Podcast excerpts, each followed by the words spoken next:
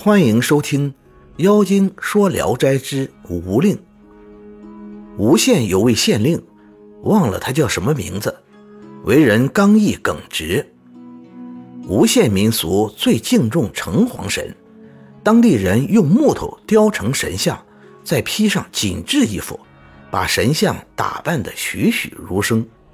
每到城隍神的诞辰，居民们都要敛资做神会。用华丽的车子拉着神像在大街游行，打着五颜六色的旗帜和各种各样的仪仗，排着整整齐齐的队伍，一路吹吹打打，呜呜哇哇，跟着看热闹的闲人挤满了大街小巷。时间长了，做神会成了风俗习惯，每年都不敢稍有懈怠。有一次。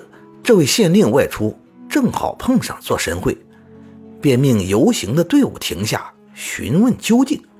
人们告诉了他，县令又得知做神会要花费大量的人力物力，不仅大怒，指着神像斥责说：“你是主管一个县的城隍神，如果冥顽不灵，就是糊涂昏庸的鬼，不值得人们供奉你；如果有灵，就应当知道。”爱惜民力，怎么拿这些无意的花费来耗费民脂民膏呢？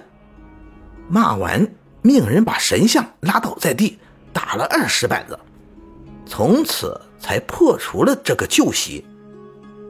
县令为官清正无私，只是年纪轻轻，很贪玩。一年多后，有一次他偶然在官衙中上梯子掏屋檐下的鸟窝，失足掉了下来。摔断了大腿，不久就死了。人们听到城隍庙中传出县令愤怒的吵嚷声，似乎在和城隍神争执，连续几天也没停止。吴县的人不忘记县令的恩德，聚集到城隍庙里为他们调解，又另建了一个祠堂供奉县令，争执声才消失了。县令的祠堂也称城隍庙，春秋按时祭祀，较原来的城隍神更加灵验。吴县至今还有两个城隍。感谢您的收听，您的支持是我持续创作的最大动力。如果喜欢，请点击关注订阅。朋友们，我们下期再见。